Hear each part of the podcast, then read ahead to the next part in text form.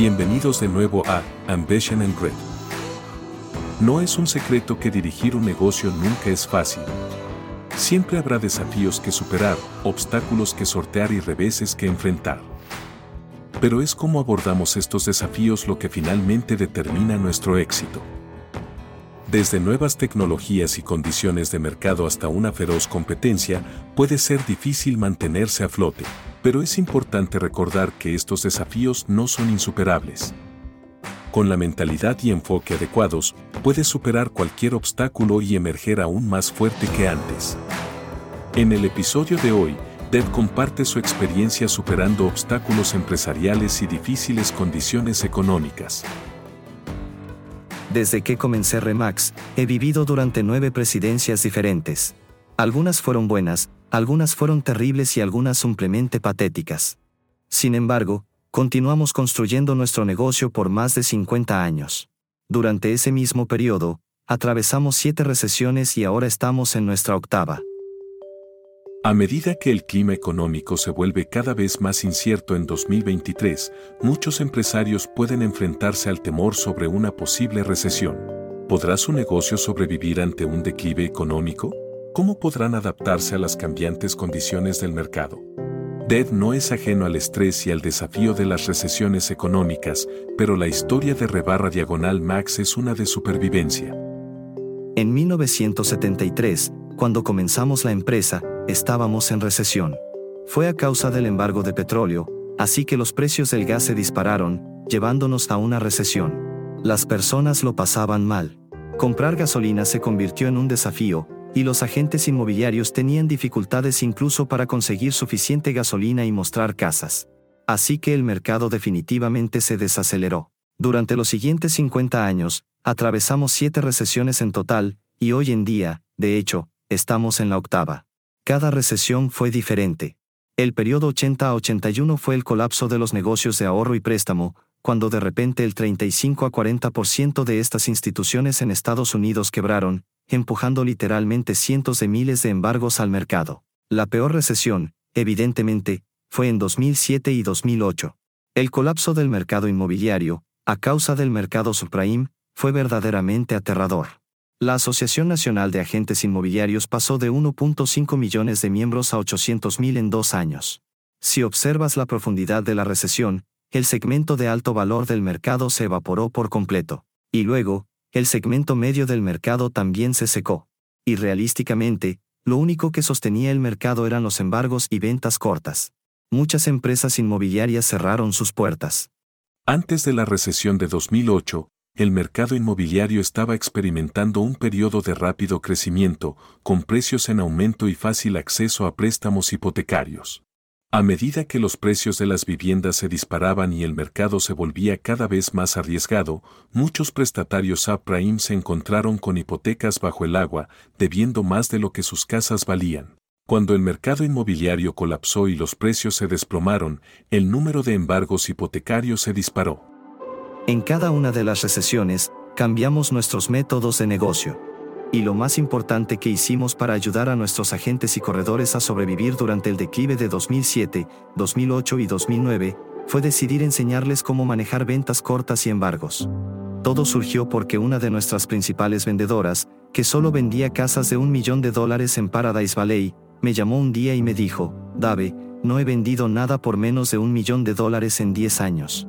No ha habido ninguna venta de una propiedad de un millón de dólares en Paradise Valley en los últimos 12 meses. Y le pregunté, ¿cómo está sobreviviendo? Y ella respondió que había tomado un curso para obtener una designación profesional. Llamé al fundador de esa compañía y le dije, escuché que es increíble. Ven a Denver. ¿Por qué no me lo muestras a mí y a mis directivos? Si nos gusta, llevaré de 10 a 20 mil estudiantes a tu curso en un año. Tenemos nuestra propia red de televisión satelital dentro de Remax. Voló para presentarlo y supe al final del primer día que este era un curso de formación ganador. Así que empezamos a anunciar de inmediato que íbamos a hacer una gira de conferencias en 30 ciudades, obten tu CDB y sé un experto en el negocio de embargos y ventas cortas. Así que empezamos a crecer durante la recesión. Dave y su equipo continuaron adaptándose. El departamento de TI había diseñado una base de datos de agentes de Remax con detalles sobre cada vendedor, incluyendo su volumen de ventas, ubicación, idiomas que hablaban y experiencia. Utilizando sus herramientas de geolocalización, podían referir a un vendedor en cualquier lugar del país donde se encontrara una oficina de Remax. Dead sintió que tenían que pasar a la ofensiva. Decidí que la empresa necesitaba ser progresiva y teníamos que salir y dirigirnos a los mayores prestamistas hipotecarios e intentar obtener más que nuestra justa parte de los embargos y ventas cortas disponibles. Nos subimos al jet, viajamos por todo el país y fuimos a Bank of America, a Wells Fargo y a otras dos docenas de los grandes prestamistas. Y fui a Fannie, Freddie, fui a HUD y realmente ayudé a HUD a reescribir las reglas de embargos y ventas cortas. Les decía constantemente, queremos todo el negocio que puedan darnos. Así que desarrollamos este sistema. Descargamos toda nuestra información, la pusimos en mi laptop. Fui a la FIC y dije, queremos todos los anuncios que puedan darnos, ¿cuántos tienen? Y ellos, en ese momento, no sé, eran 50 o 60 mil. Preguntaron, ¿cuántos pueden manejar? Y pregunté, ¿en qué periodo de tiempo? Él dijo, en una semana. Respondí, ¿todos? Él preguntó, ¿tu compañía puede manejarlos todos? Ni siquiera podemos darte la información. Y en menos de un mes, hicimos más del 75% de sus embargos y ventas cortas. Y fue entregado directamente a los agentes de Remax hora tras hora con unos 15 profesionales enviándolos tan rápido como podíamos. Eso fue pensar fuera de la caja. Ayudamos a nuestra gente que normalmente estaba en el segmento más alto del mercado, a reingresar y hacer el segmento más bajo donde se encontraba la actividad de embargos. Fue este pensamiento rápido, la nueva tecnología y la adaptabilidad lo que ayudó a Rebarra Diagonal Max a mantenerse a flote durante el colapso económico de 2008. Y hay principios atemporales que puedes usar para ajustar tu negocio sin importar cuán desafiantes puedan ser tus circunstancias hoy en día. Cuando me preguntas sobre pivotar, la palabra pivotar realmente para mí significa adaptabilidad. Darwin dijo que la especie más adaptable sobrevive. Por lo tanto, los dinosaurios no pudieron sobrevivir no pudieron adaptarse a la falta de oxígeno, alimento verde, etc., después de la gran calamidad que sufrieron. Y en cualquier negocio, es adaptabilidad. ¿Qué haces con la cadena de suministro? Por ejemplo, conozco una empresa de sándwiches de submarino que probablemente tiene la carne de la más alta calidad y el queso de la mejor calidad y un gran pan. Muy exitoso. Bueno, tienen problemas con la cadena de suministro. Quiero decir, como ahora mismo, debido a la gripe del pavo, tienen que encontrar pavos en algún lugar. Normalmente, están restringidos a comprar solo a través de una única fuente, pero no pueden obtener suficiente de esa única fuente. Así que han tenido que establecer estándares de lo que es y decirles localmente que tendrán que complementar lo que estamos comprando a nivel nacional para ustedes. Y eso es adaptabilidad. Eso es decir inmediatamente que no vamos a dejar de vender sándwiches de pavo. Dice, busquemos algunas fuentes locales que no estén en la cadena de suministro nacional. La adaptabilidad es una herramienta clave para superar cualquier obstáculo que puedas enfrentar. Muchos dueños de negocios están preocupados por la escasez de mano de obra, los problemas de la cadena de suministro, la creciente inflación, la nueva tecnología y la creciente competencia. Se preguntan cómo prepararse para los desafíos que pueden enfrentar este año. Una forma simple de protegerte es superar en pensamiento y en trabajo a tu competencia. Los negocios cambian. Hay algunos fundamentos en los negocios que no cambian, pero los factores que rodean el entorno de tu negocio siempre cambian. Eso implica muchas condiciones del mercado. Así que, en primer lugar, superarlos en pensamiento. Aprende. Lee todos los artículos que puedas encontrar en tu industria sobre qué está haciendo alguien más.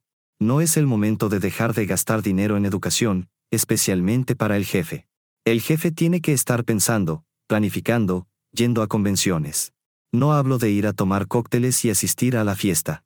Hablo de estar en la primera fila con un blog de notas y hacer preguntas a otras personas que lo están haciendo mejor. Luego llevas las ideas de regreso y las compartes con tu equipo de gestión y luego implementas las filosofías del equipo de gestión. Adaptar tu estrategia y mantenerte un paso adelante de la competencia son fundamentos empresariales que ayudarán a tu negocio a sobrevivir.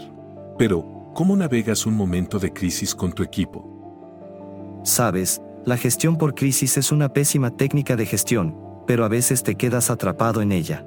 Ocurren circunstancias, pérdida de empleados clave, el mercado cambia, la tasa de interés sube, la cadena de suministro se derrumba, ahora tienes que encontrar soluciones. Lo más importante al tratar con tus empleados es la transparencia y honestidad. Si puedes poner una sonrisa en tu rostro y decir, sí, estamos atrasados en algunos de nuestros pagos. Nunca estaremos atrasados con la nómina. Lo superaremos. Somos un gran equipo. Confío en todos nosotros. Estamos haciendo algunos ajustes. Todos están trabajando más duro. Superaremos esto. Si estás haciendo esos ajustes y eres transparente, ellos saben que no estás pagando tus facturas a tiempo. Saben que la gente te está enviando cartas de cobro Solo sé honesto con ellos. En los primeros días de rebarra diagonal max, teníamos muchas facturas. Sin rodeos, semanalmente, hice una hoja. No soy contador. Pero hicimos una hoja y enumeramos cada dólar que debíamos a cada empresa a la que debíamos. Y dejé la hoja en mi escritorio para que cualquier empleado o vendedor pudiera entrar, mirarla, copiarla o estudiarla. Y dije, nunca les ocultaremos nada y manteníamos un total acumulado que decía que teníamos una deuda de 600 mil dólares. Y hemos bajado a 310 mil en deuda y estamos reduciendo 20 mil al mes. Eso les da la confianza. Está bien, tienen el control sobre la crisis. Salgan y vendan casas. A lo largo de sus 50 años en el negocio, Ted ha desarrollado algunos fundamentos que ve operando en cada negocio exitoso. Un ingrediente clave es como tú, como líder, comprendes y te relacionas con tus empleados. Sabes, probablemente puedas pensar en 10 o 20 fundamentos empresariales. Si tienes suerte y los ejecutas todos correctamente, tendrás un excelente negocio. La mayoría de las personas no pueden hacerlo todo correctamente. Haces tantos como puedas. Por ejemplo, prácticas de empleo justas. ¿Tratas a tus empleados como si fueran voluntarios en lugar de exigir un salario? Si los tratas como si fueran voluntarios, tienes una mentalidad completamente diferente a simplemente decir, haz esto y haz aquello. Por favor, y, gracias, salen de tu boca con mucha más frecuencia. Tienes que tener una visión, pero tus empleados deben tener la misma visión. Tu empresa debe representar algo. Es muy interesante. La generación millennial recibe la culpa de muchas cosas que no son correctas. Una de ellas es que realmente no están comprometidos, no quieren trabajar tan duro. Eso no es cierto. Trabajarán duro si es la misión correcta. Los millennials y las generaciones Y X en realidad son muy diferentes en el sentido de que los valores de la empresa y la misión de la empresa son más importantes para ellos que el cheque de pago. Por lo tanto, si tienes dos empresas comparables y una paga más, trabajarán para una empresa con la que se sientan mejor, que esté ayudando al medio ambiente, o ayudando a la comunidad, o ayudando a algún grupo por el que sientan pasión. Cada obstáculo es una oportunidad para el crecimiento y el aprendizaje. Acepta el desafío y deja que alimente tu determinación para triunfar.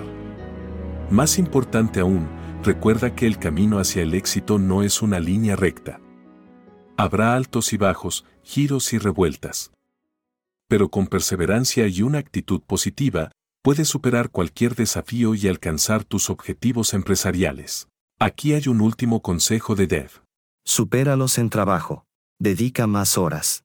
Y hay un viejo dicho en deportes, si tu competencia es más joven y rápida, como persona mayor, entrena más duro, más tiempo y de manera más inteligente.